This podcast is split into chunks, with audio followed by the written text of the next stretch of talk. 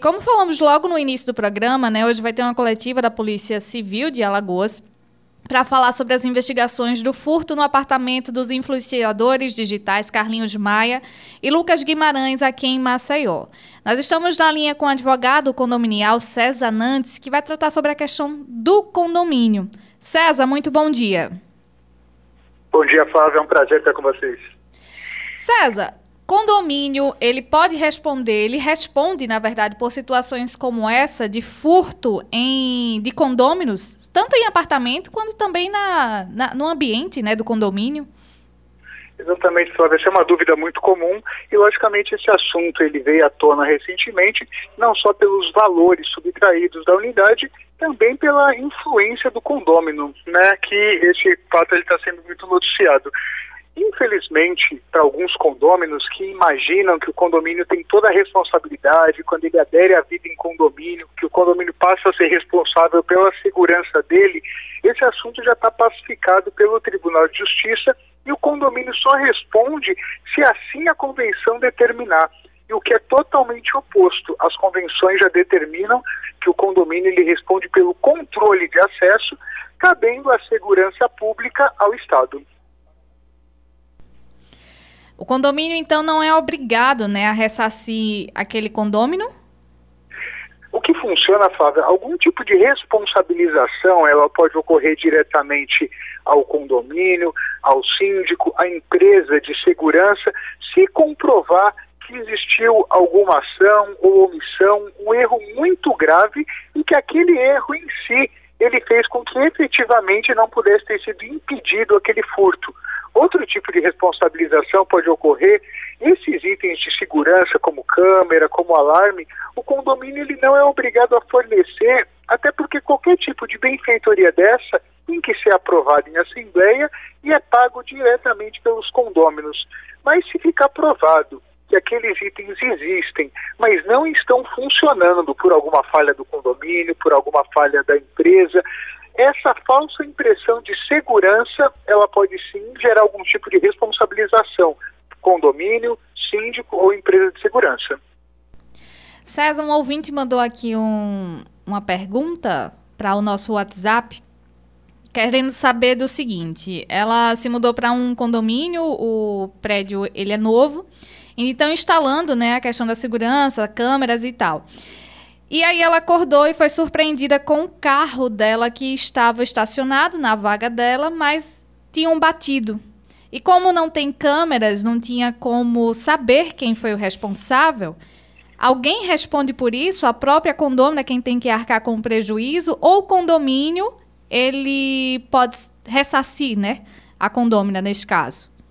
Sim, o estacionamento do condomínio, muitas vezes ele é confundido com aquele tipo de estacionamento de supermercado, de shoppings, ou seja, de atividades comerciais que exploram o local.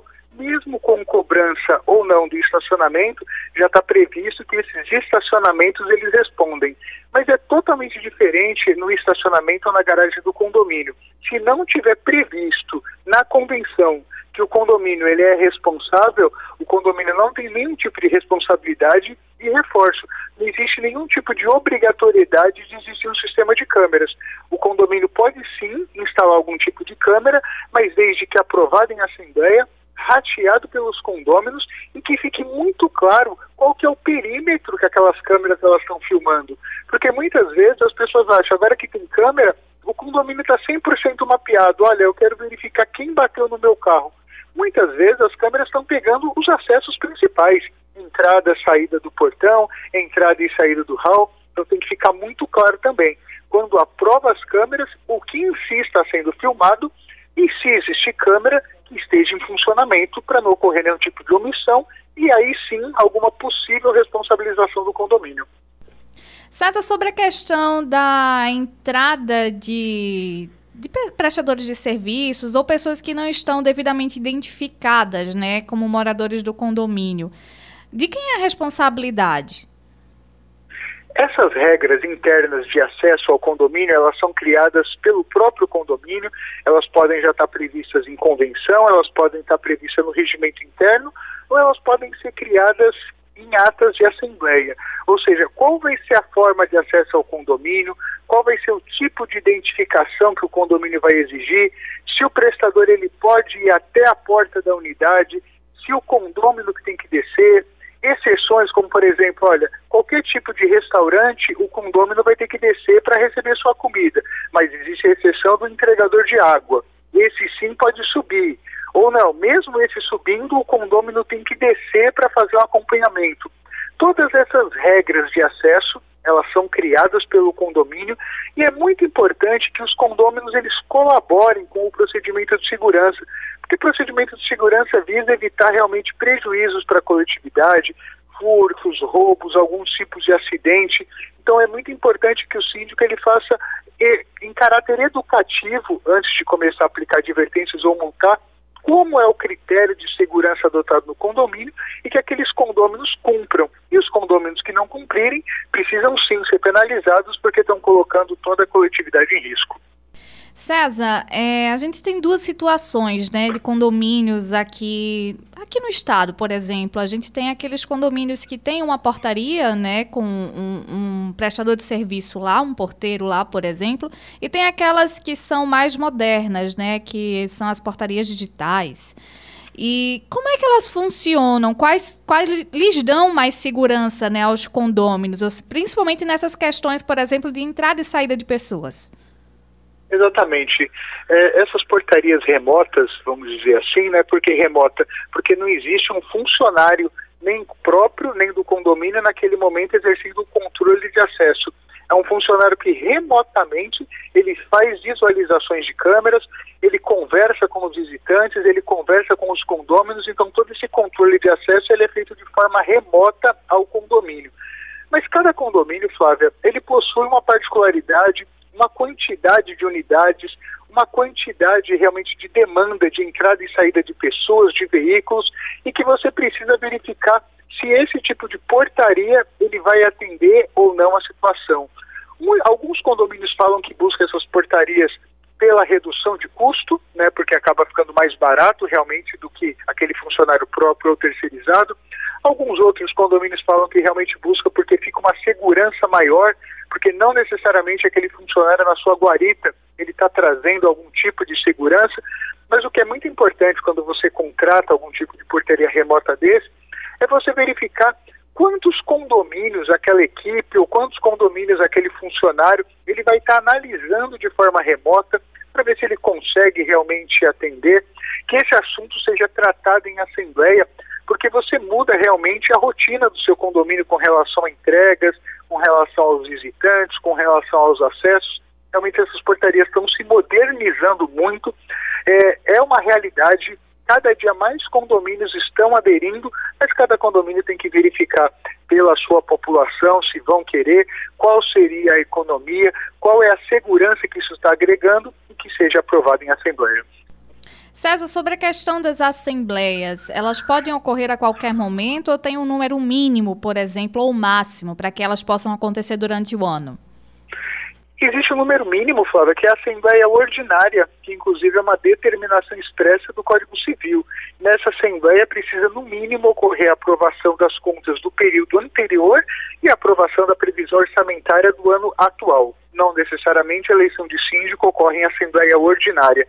E o síndico pode convocar quantas assembleias extraordinárias ele achar que ele precisa. Não é muito comum que ocorra, por exemplo, uma assembleia todo mês, até porque ele precisa ter pautas, mas nada impede, inclusive, que ocorra mais de uma assembleia no mês. Então não existe um número é, máximo de assembleias, mas existe um número mínimo. Ele cumprindo a ordinária, ele pode fazer quantas extraordinárias ele necessitar. César, também nessas, nessas assembleias, precisa de um número mínimo de moradores presentes para que elas possam acontecer? Existem pautas específicas que determinam quórums, como, por exemplo, algumas, eh, alguns itens necessitam de quórum de dois terços, alguns itens necessitam de quórum de um quarto.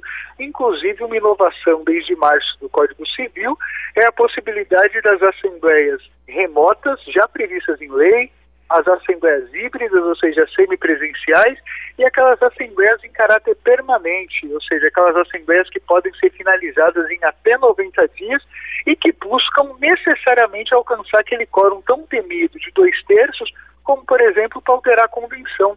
É muito importante que o condomínio ele mantenha a sua convenção atualizada, mas poucos condomínios conseguiram alcançar dois terços.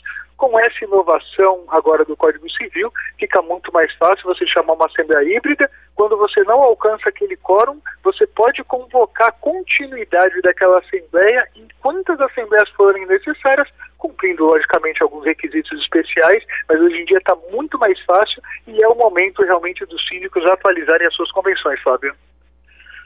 César, mês de junho, festas de São João voltando a acontecer, né? Depois de dois anos, e a gente sabe que os próprios condomínios vão aproveitar para poder realizar os seus festejos, que já aconteciam tradicionalmente em vários lugares. As regras para as festas de São João em condomínios, principalmente residenciais, elas podem ser as mesmas de antes de dois anos atrás ou depois da pandemia houve algumas mudanças aí, alguns critérios ainda?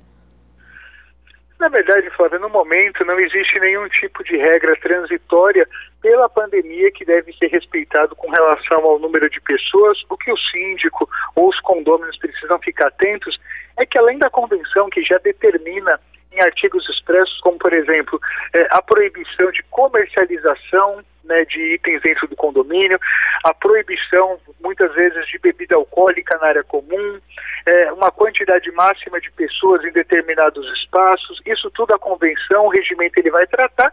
E existem itens que devem ser respeitados, como por exemplo, leis que é proibido soltar fogo de artifício dentro do condomínio, ou em unidade ou em área comum mas não existe uma regra no momento pela pandemia que está sendo alterada, mas a convenção deve ser respeitada, o regimento deve ser respeitado, leis e mais do que nunca, Flávia, o bom senso, até porque é uma época festiva, é uma época importantíssima, principalmente aqui para o nosso Nordeste, né? O São João, um momento tão festivo, tão esperado no pós-pandemia. A gente precisa lembrar que quando você mora em condomínio, nem todo mundo é obrigado a compartilhar os mesmos gostos que você. Então, quando uma festa dessa é marcada, é importantíssimo que isso seja dividido com os condôminos, deve ser respeitado a lei do silêncio, independente da vontade das pessoas em fazer o festejo junino. Existem pessoas realmente que vão determinar que após as 22 o silêncio seja mantido e se não conseguir diretamente com o condomínio, pode solicitar até o auxílio policial, que é quem vai ter a responsabilidade por trazer a penalidade para quem não cumprir. Então é interessante que os próprios síndicos, né, não abram exceção porque é uma festa do condomínio, né, César? Que o horário que, que respeita os horários estabelecidos pelas próprias convenções, por exemplo, do, do barulho, né? Como você colocou aqui, a lei do silêncio, porque muitas vezes a gente acha, mas é uma festa para todo mundo, de todo mundo, a gente pode estender um pouquinho mais.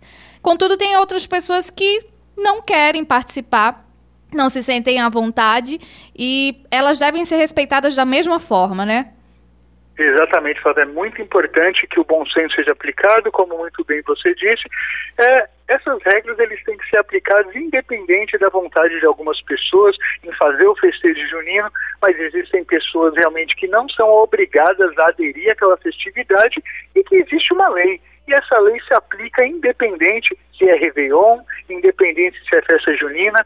Após as 22 horas, deve existir um conforto sonoro que possibilite a tranquilidade da pessoa dentro do lar dela, independente se alguns condôminos estão querendo festejar. É muito importante. Pode ser que algum condomínio, a unanimidade, não se importe, crie alguma regra provisória, mas assim tem que tomar cuidado, que nenhuma regra provisória aplicada dentro do condomínio, ela ultrapassa a lei e que existem vizinhos também. E os vizinhos eles podem não participar daquela aprovação. Olha, então vamos abrir uma exceção. Hoje até uma hora da manhã vai ficar tocando a banda, né? O condomínio em si é porque eu acho muito difícil o condomínio esperar uma unanimidade. Mas tem que lembrar também que existem vizinhos que podem não gostar e que podem sim chamar a polícia, o que é tão comum nessa época. Os excessos de volume que é considerado um crime a poluição sonora. Pois bem, então, muito obrigada, viu, César, por todos os esclarecimentos. Muito obrigado e até a próxima. Nós conversamos com o advogado condominial César Nantes.